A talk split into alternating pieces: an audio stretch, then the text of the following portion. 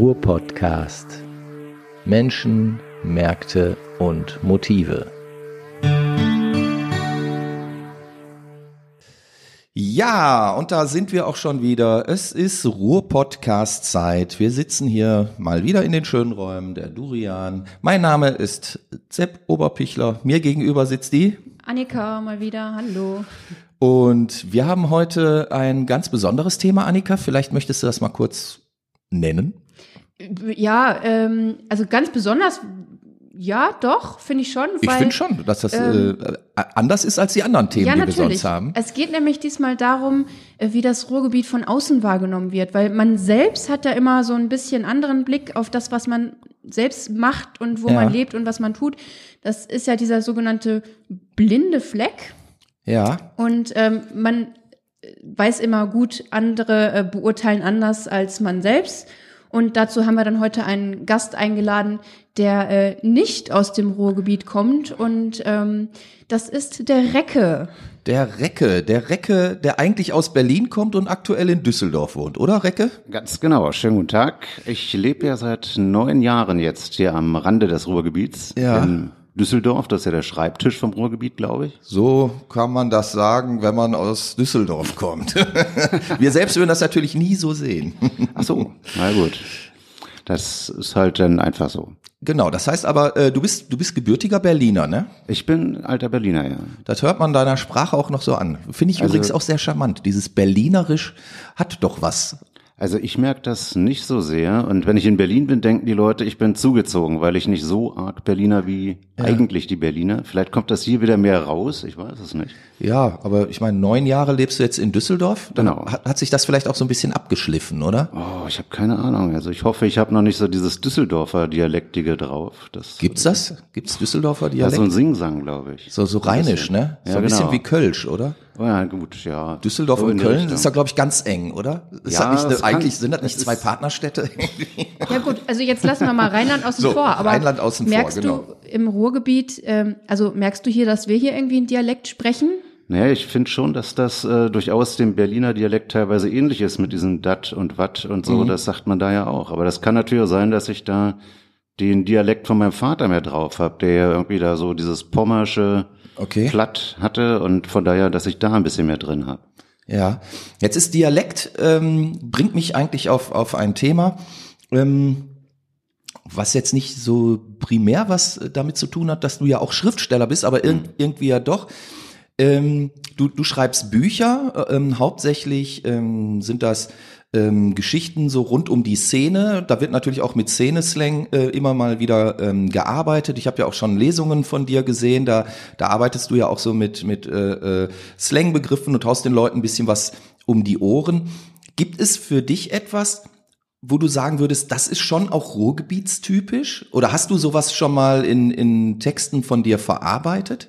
Ähm, ich glaube noch nicht. Meinst du jetzt sprachlich gesehen? oder? Sprachlich gesehen, ja. Nö, also das ist mir noch nicht so. Nee, habe ich glaube ich noch nicht. Okay, und thematisch hast du schon mal übers Ruhrgebiet Ja, geschrieben? thematisch habe ich, wir sind ja quasi als Band, als Kellergeister auch eine Schalke-Band und da wird dann auch das Ruhrgebiet mit verwurstet. Aber das musst du mir jetzt mal erklären. Du kommst aus Berlin, lebst Hm. in Düsseldorf und ihr macht Lieder über Schalke. ja, Wie kommt das denn? Ach, das ist, äh, es gab ja die Band schon vorher, bevor ich dazu kam. Okay. Und ähm, wir sprechen über die Kellergeister. Die Vielleicht muss man, Kellergeister, genau. muss man das äh, noch mal kurz erwähnen. Alte Punkband. Genau. Genau. Und dass die auch noch eine Schalke-CD hatten, das habe ich dann auch mitgekriegt. Aber das ist ja eigentlich ein sympathischer Verein und auch ein sympathischer Menschenschlag, dieses ähm, Ruhrpott-Gedöns. Also ich finde, es gibt viel schlimmere Vereine von den Leuten her. Fußballproleten nenne ich das. Man ja. singt doch nicht Lieder über einen Verein, weil es schlimmere Vereine gibt. Na gut, es gibt wenig bessere. Ich sag mal, wenn man so dieses äh, Punk-verortete Ursprungsding hat, dann Ja. ist es natürlich, entweder mag man St. Pauli oder, ähm, Oder Fortuna. oder Schalke.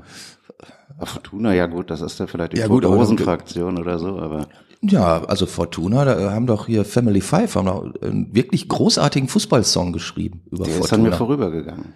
Tja, guck mal, dann habe ich dir ja noch was voraus. Das ist gut. Ja, ich, gut. man kann ja nicht alles wissen, aber gerade wenn wir beim Thema Ruhrpott sind, was mir als Außenstehender so aufgefallen ist, Mhm.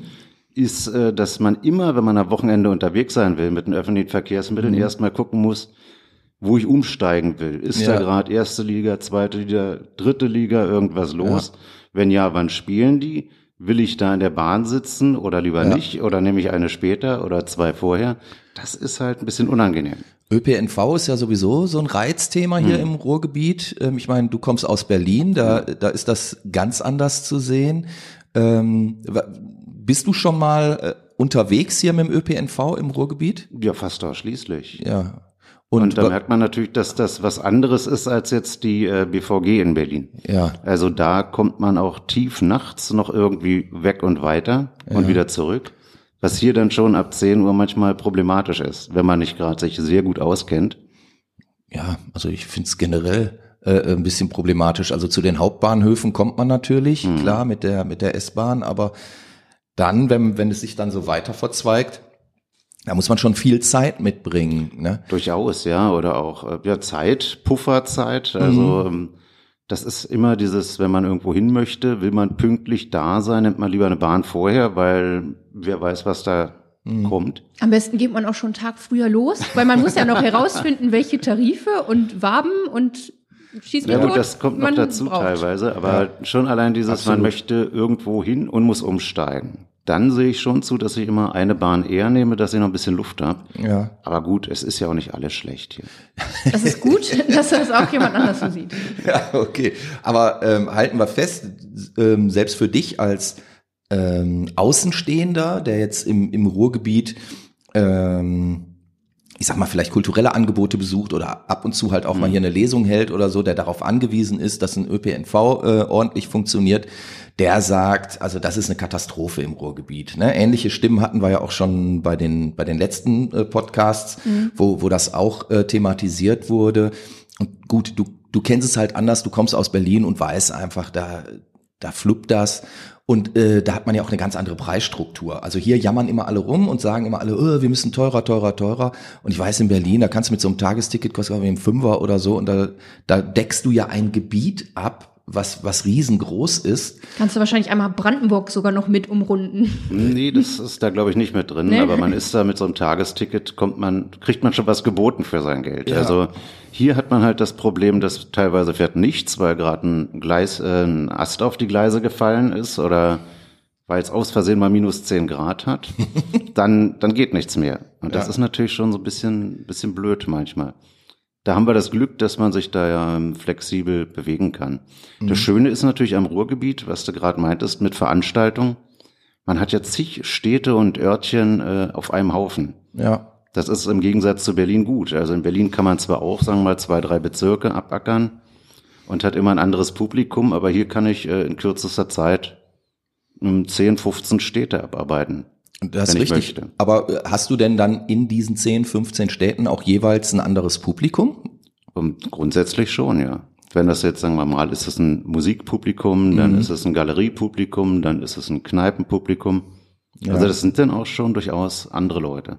Und in Berlin hat man dann in jedem Bezirk so die gleichen oder irgendwie. Ja gut, da hat man seine Kneipe im Wedding, wo man liest, oder ist da beim Poetry Slam in Mitte oder liest dann mal im Café in Steglitz oder so. Das sind dann auch, gut, da kommt dann ja ein Großteil Freundeskreis oder Leute, die einen kennen von damals. Das musste ich mir hier natürlich noch erarbeiten. Aber das ist dann auch schon, dass jeder, dass die Leute aus ihrem Kiez teilweise nicht rauskommen. Die Kreuzberger, die sitzen in Kreuzberg fest. Die Weddinger, die wollen ungern aus ihrem Bezirk raus, die fahren dann nicht mit der Bahn da mal nach Mitte oder so. Das ist dann schon immer. Aber dann hat das ja doch auch Parallelen. Also ja, total. hier, weil- das wundert mich jetzt eigentlich auch, weil ähm, Berlin präsentiert sich ja immer so weltoffen und ist es ja sicherlich auch, aber ich sag mal so, die, die Berliner selber sind dann gar nicht ähm, so flexibel. Also die bleiben tatsächlich nur in ihrem Kiez oder Also ein Teil, nicht alle. Es ja, gibt gut, natürlich klar, welche, die kommen dann zu alle. jeder Mhm. Veranstaltung. Da freue ich mich natürlich auch über Klar. diese, die dann da hinterherreisen und Mhm. sich freuen, ach, jetzt ist es mal eine schöne, ein schönes Theater, wo der da liest oder so. Mhm. Die dann auch äh, über Bezirksgrenzen hinkommen, aber das ist, äh, eigentlich ist der so ein Kieztierchen, der Berliner.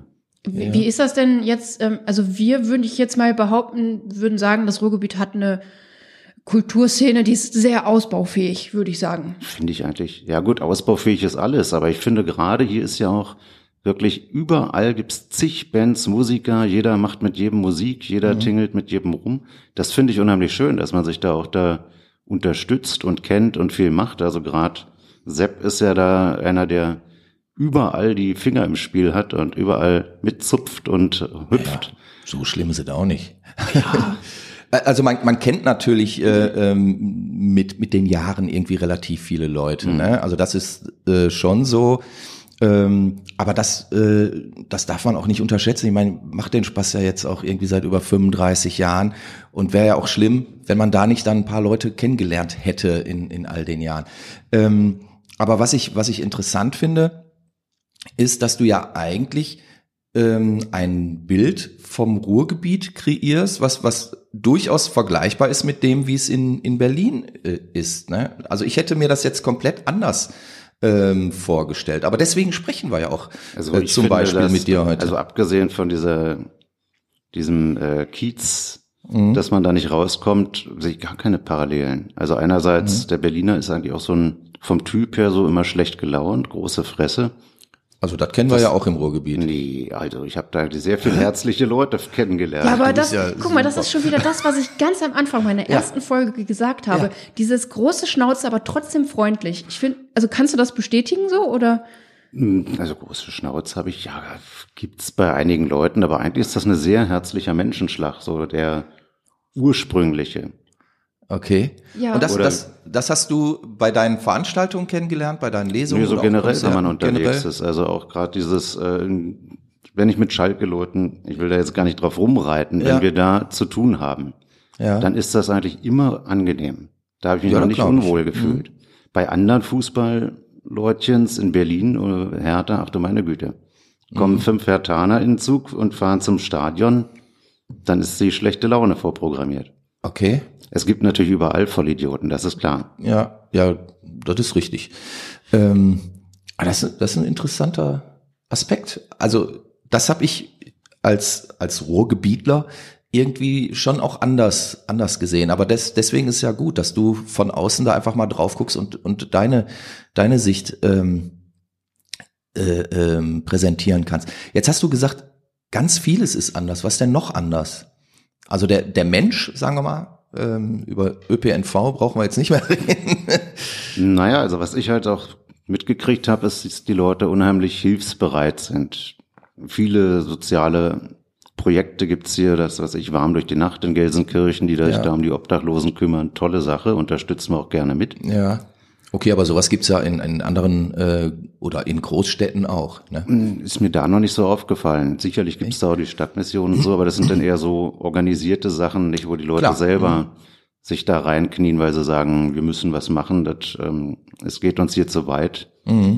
Und das sehe ich hier unheimlich viel. Okay. Vielleicht ja auch wirklich, weil das Ruhrgebiet jetzt nicht so ähm, von außen unterstützt wird. Dass man hier so diese Macherqualität an den Tag legt und sagt, Das kann gut sein, dass was. hier, dass hier einfach sowas nicht von Bezirksebene in die Hand genommen wird und dass die Leute es dann selber machen. Dass die sich dann da stark engagieren für ihre Mitmenschen oder für ihren Stadtteil, dass sie da viel machen. Was ja für den Menschen im Ruhrgebiet sprechen würde. Durchaus, ja. Aber dann ja wiederum nur in dieser kleinen Blase und von, sag ich mal, zwei, drei Kilometer um sich herum und dann ist wieder Ende. Naja gut, Was- ich weiß natürlich nicht, wie es in anderen Städten und Ecken ist. Ich kenne natürlich nur die Ecken, wo ich mich aufhalte. Mhm. Und da fällt mir das auf. Und ähm, das ist natürlich schön. Aber das verleitet mich zu der Frage, sehen wir uns als Ruhrgebietler kritischer, als es zum Beispiel draußen wahrgenommen wird? Sind wir strenger mit uns selbst als der, der, der Bürger aus Berlin, aus Düsseldorf, aus Köln, aus Hamburg? Schwer zu sagen. Ich meine, du kannst ja auch. Du hast nur, ja jetzt Beispiele dafür kann, gegeben. Ja, du kannst ja auch nur von dir ausgehen. Ja, klar. Also ich denke mal, das äh, ist ja auch, es gibt ja nicht den Ruhrgebietsler. Klar. Das sind ja so viele, die da ähm, der Arbeit wegen hergezogen sind, dann Mhm. sind die Zechen jetzt kaputt, dann haben sich was Neues gesucht. Das ist halt auch das Tolle, dieses äh, diese alten Zechen, die jetzt da Museen werden, wo dann da ähm, riesen Kulturparks entstehen. Mein Bild von vom Ruhrgebiet war ja eigentlich immer so alles grau, alles dreckig. Ähm, die Leute haben alle übel Husten und sind schwer krank durch die Arbeit und jetzt fährt man hier durch die Gegend. Das ist grüner als äh, im Schwarzwald fast. Okay. Und ja, da ist natürlich nicht schön, ja das auch. ist natürlich nicht schön, dass sagen wir die Leute jetzt da vielleicht nicht mehr arbeiten gehen können in der Zeche und nur noch da ein Hausmeister ist und einer, der das Museum auf und wieder zuschließt. Aber grundsätzlich ist es natürlich äh, sehr schick. Also als sehr schick habe ich das hier noch nie begriffen, muss ich ganz ehrlich sagen. Ja, das ist halt so dieses Architekturding. Du fährst da mit der Bahn an Essen vorbei, Zollverein, oh, Ja gut, toll. aber ja, also dass diese äh, äh, Route der Industriekultur, dass das eine große Errungenschaft ist und auch eine äh, äh, ein ein touristisches Highlight mittlerweile für die Region, das das ist ja unbenommen. Also das finde ich auch und ich ich mag ja auch diesen industriellen äh, Charme so, Mhm. ne? Also ich meine, bin hier groß geworden, also das äh, kriegt man auch nicht mehr raus so. Muss ja auch nicht. Ist ja alles völlig in Ordnung. Aber schick finde ich's finde ich's hier überhaupt Ja, nicht. gut, schick ist vielleicht auch der falsche Begriff, Ja. aber es ist schon, es macht schon was her. Diese, auf diese jeden Fall. alten Zechen, egal ob Klar. jetzt irgendwelche verfallenen oder irgendwelche, die da als Museum genutzt werden. Mhm. Ich bin Jetzt, natürlich, ähm, Entschuldigung, ich bin natürlich froh, dass ich nicht ähm, in dem äh, in, in der Region oder in der Zeit aufgewachsen bin oder hier gelebt habe, als das noch, noch alles ein bisschen dreckiger und lauter Mhm. oder ja übler war. Ja. Wo die Leute dann wirklich da verschickt werden mussten, die Kinder, damit sie mal durchatmen können. Hört man so. Also Ja, meine gut. Frau ist ja auch im Ja. Schatten einer Zeche aufgewachsen. Ga- Gab's aber ja auch diese Phasen, ne? Also das ist schon so. Also letztlich haben ja viele ähm, Schulen hier auch Partnerschaften mit mit Seebädern geschlossen oder so. Ne? Also ich weiß zum Beispiel, dass eine eine Schule aus äh, Mülheim, die hat eine ähm, eine Partnerschaft mit einem Landschulheim auf Sylt.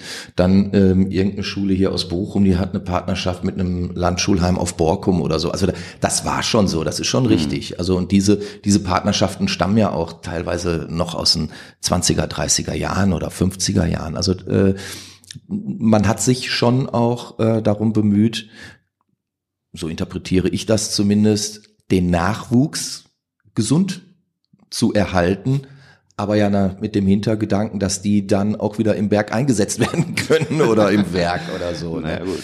Ähm, aber gut, ähm, das ist sicherlich ein anderes Thema. Du wolltest eben was ganz Ja. anderes sagen. Das äh, Stichwort Tourismus hat mir Ja. dann noch so eine Frage Ja, ja. wachgerufen. Ähm, ich denke jetzt immer darüber nach, wie ich als Tourist in Berlin unterwegs bin. Warst du denn auch mal im Ruhrgebiet so richtig touristisch unterwegs und hast dir ein paar Sachen angeguckt? Ähm, bevor ich hierher gezogen bin, Ja. oder? Nee, gar nicht. Also das Ruhrgebiet war mir völlig neu. Ich war, glaube ich, einmal oder zweimal irgendwie bei irgendwelchen Tote Hosen Konzerten hier in NRW und ansonsten kenne ich die Ecke Köln-Bonn ein bisschen, aber das ist mir hier alles relativ neu. Auch jetzt Man so mal als mit dem Auto dazugezogener auch nicht. Na doch, also wie gesagt, die Schwiegereltern wohnen in Wanne-Eickel, von daher halten wir uns da dann öfter mal auf. Dann Was gibt's denn so in Wanne-Eickel, wenn ich Ach, auch fragen nichts. darf? Genau wie in Duisburg, auch nicht viel. Also verödete Innenstädte, bisschen runtergekommene Gegenden, aber es gibt auch schöne Ecken. Das, man muss halt nur die Augen aufhalten und ein bisschen immer geradeaus und dann laufen und ein paar Mal abbiegen und dann kommen auch wieder schicke Ecken. Die Ja. da wären? Och, irgendwelche Parks oder tolle Architektur. Und dann kommt da mal so ein Zechendingsbums, eine olle Kohlenhalde und schwupp ist es wieder ganz schön. Aber das sind natürlich genau wie hier auch die ähm, Innenstädte sind schon ein bisschen runtergerockt. Ja. Also da möchte man echt nicht, nicht unbedingt, das ist natürlich, das ist ja überall. Also die Leute kaufen im Internet ein, keiner will mehr in ein, Super, äh, in ein Kaufhaus gehen. Schade eigentlich. Naja, also ähm, ich glaube schon, dass es, äh, dass es da einen Bedarf gibt. Und ähm, ich meine, ich war vor zwei Jahren, glaube ich, das letzte Mal in Berlin und da auch im Kaufhaus des Westens. Und das ist unter der Woche. Und ich war da um elf oder so und ich dachte, oh, dann kannst du mal in Ruhe da durchgehen. Ja, Pustekuchen. Ich glaube, war- da hast du aber auch ganz andere Käuferschichten. Ne? Die Na, haben dann ihre natürlich hast du da in eine der andere Tasche. Käuferschicht, aber äh, äh, aber die bieten auch was anderes an. Und ähm, das ist das ist ja, glaube ich, eher das Geheimnis. Ne? Also wenn wenn man heute erfolgreich sein will im Einzelhandel, jetzt verlassen wir so ein bisschen unser Thema, aber äh, dann, dann muss man einfach was anderes anbieten. Es ist nicht mehr so wie, wie noch vor äh, 20, 25 Jahren, dass du einen Laden gemacht hast und schreibst groß äh, über die Tür, äh, hier gibt's das und das, ne? Elektrofachhandel und dann brummt die Bude. Das, das ist ja vorbei. Ne? Also, also heute muss man da sicherlich andere Anreize schaffen. Ähm, aber es funktioniert ja auch. Also wenn man diese Anreize schafft und wenn man dieses äh, äh, Sortiment hat, dann kommen die Leute ja auch. Ähm, da ist natürlich, natürlich weiß ich auch, dass man hier nicht ein äh, großes äh, Einzelhandelsgeschäft mit äh, äh, dem KDW vergleichen kann oder so. Das, das ist mir nicht, nee. völlig klar. KDW. Aber der Grundgedanke dahinter, der ist ja durchaus äh, ähm, nachvollziehbar. Ne? Also dass man ähm, dem Publikum, und man muss es vielleicht auch als Publikum begreifen, nicht primär als kaufenden Kunden, etwas anderes anbieten muss. Dann kommen die Leute auch. Also ähm, ich, ich persönlich erlebe das zum Beispiel auch so, dass, äh, dass es mittlerweile ähm, so in meiner Altersgruppe, und ich bin ja, glaube ich, der Älteste hier am Tisch, so eine gewisse Webmüdigkeit äh, äh, finde. Also klar, die Leute gucken sich äh, ähm, immer wieder einen Film auf Netflix an oder streamen ihre Musik auf äh, äh, Spotify oder so, aber die wollen schon abends irgendwie auch raus oder auch tagsüber raus, wenn wenn sie ähm, Besorgungen zu machen haben. Ja, da geht's so. aber auch nicht nur dir so, ne? Ich erlebe das ja auch, dass man ein bisschen Ja. Erlebnis dabei haben möchte. Genau. Aber ich muss auch dazu sagen, ich gehe lieber dann irgendwo in eine Innenstadt, wo man sich auch mal schön auf eine Bank setzen kann, als jetzt irgendwo in so ein gekünsteltes äh, Einkaufszentrum. Das geht mir auch so. Aber das Schlimme ist ja, dass es viele schöne Läden gar nicht mehr gibt. Irgendwelche Secondhand-Plattenläden, Buchläden oder sowas, wo man so ein bisschen stöbern kann. Ich, mir geht's auch so. Ich habe keine Lust, mir den ganzen Kram online zu kaufen. Und dann kriege ich dann ein Paket. Also mir ist auch dieses Erlebnis, dass ich da rumstöber und was finde und entdecke. Das Aber ist das, mir wichtiger. da muss man ja mal sagen, im Ruhrgebiet gibt's ja schon noch so einige vereinzelte Lo Lokale, wo Perlen.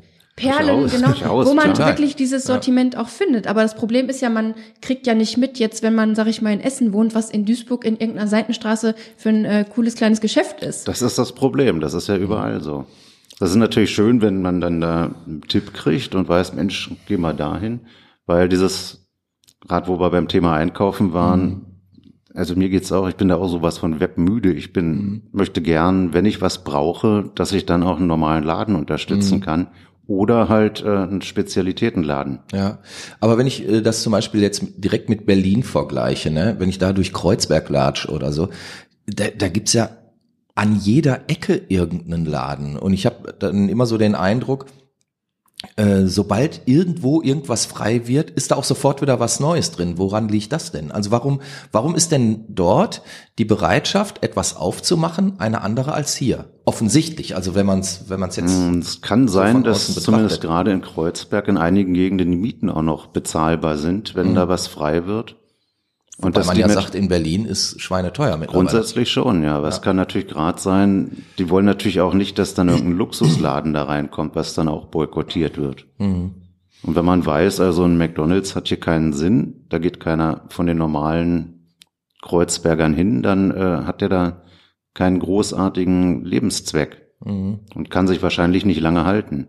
Aber wenn dann dafür irgendein Secondhand-Fritze da oder ein türkischer Supermarkt seine Pforten aufmacht, dann wird das Ding genutzt und Mhm. ist auch zu haben. Also gerade in der Bergmannstraße und Co., da sind ja wirklich viele kleine Läden Ja. oder uralte Läden, Ja. die sich seit Ewigkeiten gehalten haben. Und das ist natürlich immer schön, wenn man dann, wenn ich da bin, dann weiß ich auch, in der Ecke, da kann ich einen halben Tag verbringen, ohne dass mir langweilig wird. Ja. Kennst du solche Viertel auch im Ruhrgebiet? Nee. Leider nicht. Dafür müsste ich wirklich mal ähm, ein, zwei Tage durch irgendwelche Städte pilgern und mich da aufhalten, Mhm. um dann was zu entdecken oder am besten noch mit einem, der sich da auskennt, mit dem da durch die Gegend spazieren. Mhm.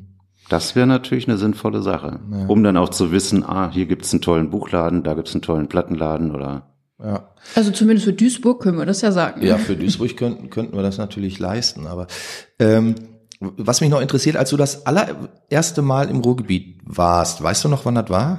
Hm, Ja, das muss auch so von, also bewusst, ne? Ja. Vor neun Jahren muss das gewesen sein, als wir Schwiegereltern besucht haben. Oh. Ähm, Also war dann auch gleich Wanne Eickel. war dann auch direkt Wanne Eickel. Also mittendrin quasi. Sehr schön. Ähm, mit welchen Erwartungen bist du denn ins Ruhrgebiet gefahren? Oder war das für dich so, ach, dann fahren wir halt dahin? Ja gut, also dieses Ursprungsding als Berliner Kind äh, hat man natürlich hier Bochum von Grönemeyer gehört Ja, und klar. hat sich auch gesagt, das ist aber ein seltsames äh, Loblied an die Stadt. und ähm, die Filme, die man gesehen hat, Tatort Mhm. mit Schimanski, da hat man ja auch ein Bild von Duisburg Mhm. bekommen und das sind dann natürlich so die Grundeindrücke. Und Oder warst du dann traurig, Filme. als du nicht die brennenden Tonnen in der Straße entdeckt hast? Ja, das ist natürlich alles, da wird ja immer viel mit Klischees gespielt. Und das ist ja auch schön und das ist ja auch interessant, wenn dann, sagen wir mal, das Bild, was man von der Region hat, nicht erfüllt wird. Mhm. Also hier hat ja nicht jeder schwarze Fingernägel und hast du den falschen Schal um, gibst gleich auf die Fresse, mal. sondern ähm, das gibt ja, man kann sich ja mit allen möglichen Leuten da auch mehr oder weniger unterhalten. Mhm. Und das ist halt das Interessante. Und wie gesagt, es gibt nicht nur dieses, ah, ich mag die, du magst sie nicht, jetzt gibt's Saures, sondern ähm, dann ist es halt so, oftmals. Mhm. Und ich war schon ein bisschen erschüttert von Wanne Eickel. Man fährt da so mit der Straßenbahn vom Bahnhof Richtung zu dem Wohngebiet. Und wo ich mir dachte, ach Gott, ist das alles hässlich hier. Also, Mhm. na, es gibt auch schöne Gebäude, eine schöne Kirche hier, ein schicker Park da, aber gerade so dieses Innenstadtding, was alles so verödet ist und uh, Mhm. unschön. Da freut man sich natürlich, wenn man dann erfährt, ach, da ist ein super Imbissbude und da auch. Und äh, dann entdeckt man halt noch ein paar Parkanlagen oder guckt sich da eine Zeche an und sagt, ach, schön, schön. Aber wenn der erste Eindruck, der ist dann schon mal ein übler. Und ähm, das ist ja bei vielen Ruhrgebietsstädten. Ich denke mal, das ist auch direkt nach der Wende so passiert, wo dann die ganze Knete in den Osten gewandert ist, um die Städte da aufzuhübschen, dass hier dann einfach gespart wurde. Das ist äh, sicherlich so. Ne? Und, und mittlerweile spricht man ja auch, ähm, wenn man vom Ruhrgebiet spricht, äh, fällt ja immer häufiger auch so, so äh, diese, diese Kombination der Osten im Westen. Ne? Also dass, äh, dass man schon auch mittlerweile den Blick darauf wirft und sagt, pass mal auf, jetzt ist der Osten irgendwie weitestgehend toll aufgebaut und man hat aber vergessen, ähm, solche Regionen wie zum Beispiel das Ruhrgebiet ähm, ja aufzubauen und und wir haben hier sicherlich, wenn man sich nur die, die Situation auf den Straßen anschaut, ähm, einen einen irren äh, Stau an Investitionen, muss man ja ganz ja, klar natürlich. sagen. Also das hätte man nicht völlig vernachlässigen dürfen. Man hätte halt ja sagen können, okay, also wir halten halt zehn Prozent oder was von den Mitteln für die Region erstmal hier und den Rest kann man ja erstmal da reinblasen, aber da habe ich auch zu wenig Ahnung. Ja. Kommen wir noch mal, weil wir sind auch, wir kommen uns schon langsam wieder aufs, aufs Ende der Sendung zu.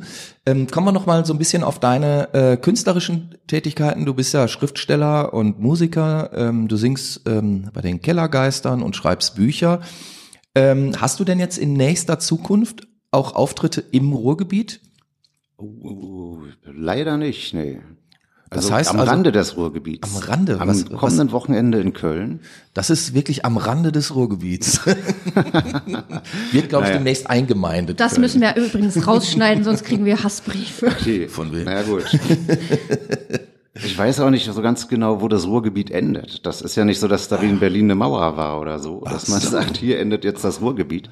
Das ist ja auch ist denen Duisburg nicht ist noch bewusst. Ruhrgebiet, Düsseldorf Ja. nicht mehr, ist der Flughafen Genau. noch Ruhrgebiet, ich habe keine Ahnung. Ich würde ja sagen, überall da, wo Zeche, wo eine Zeche war. Ja, es gibt, gibt da ja schon äh, eine, eine Flächenbeschreibung, aber auf die wollen wir jetzt gar nicht großartig eingehen. Aber finde ich auch interessant, dass du äh, ähm, sagst, ich weiß eigentlich gar nicht so genau, wo das Ruhrgebiet endet. Ja, woher? Steht ja nicht dran. Ja, Also ich kenne ja, wenn man jetzt sagt NRW, das ist ja, Ja. relativ groß, das Ja. fängt da irgendwo bei Bielefeld an und äh, endet hinter der Eifel. ja, Und dazwischen ist irgendwo das Ruhrgebiet. Das ist richtig. Plopp. Plopp. Und dann, ja, einfach so schwupp, da ist es. Äh, Und ist natürlich schön, man erkennt es ja auch gleich. Und ich sage zum Beispiel bei meinen Lesungen in Berlin auch, das riecht hier wie in Wanne Eickel. Weil die Berliner ja auch ihre Arroganz haben. Oh, Mhm. wir sind so toll. Und letztlich ist es natürlich alles Schwachsinn. Mhm. Und Berlin war ja auch nicht schöner. Oder ist nicht unbedingt schöner als, sagen wir, das Ruhrgebiet. Es gibt ein paar schicke Ecken, es gibt weniger gute Ecken. Ja. Und äh, die Luft war früher, also zu Mauerzeiten, auch nicht besser als hier. Mhm. Weil Wie war du das hattest noch? natürlich die ganze Industrie aus dem Osten mit ihren hohen Schornsteinen. ja, klar, ist alles zu euch und das ist rübergeweht. alles bei uns reingeweht, Genau, man wollte euch ausräuchern quasi. sozusagen. Ich weiß noch, äh, hier mit dem Spruch, Berlin kann jeder, Duisburg muss man wollen. Muss man wollen. Oder das genau. Ruhrgebiet muss man wollen, kann man Genau. ja vielleicht eher sagen. Also du sagst, ob Berlin oder Ruhrgebiet, Hauptsache Düsseldorf. Ach nö, naja. nee, es ist hier schon eine schicke Ecke und ich lebe hier sehr gerne. Ich finde das ja toll. Also man ist schwupp, schwupp in der Eifel, man ist Ja. ganz schnell in irgendwelchen kleinen Örtchen und wenn es einem da nicht gefällt, ist man ganz schnell wieder weg, wenn die Bahn Okay. mitspielt. Also ist doch bestens. Hört sich irgendwie gut an. Wäre auch ein tolles Schlusswort, oder? Ja, finde ich auch. Super. Dann sage ich äh, so viel für heute. Das war der Ruhr-Podcast. Mein Name ist Sepp Oberpichler. Ja, ich sag auch danke, dass du da warst, Recke. Ja, vielen Dank. War schön, dass ich bei euch sein durfte. In diesem Sinne, bis demnächst. Danke und tschüss. Tschüss. Tschüss. Ruhr-Podcast.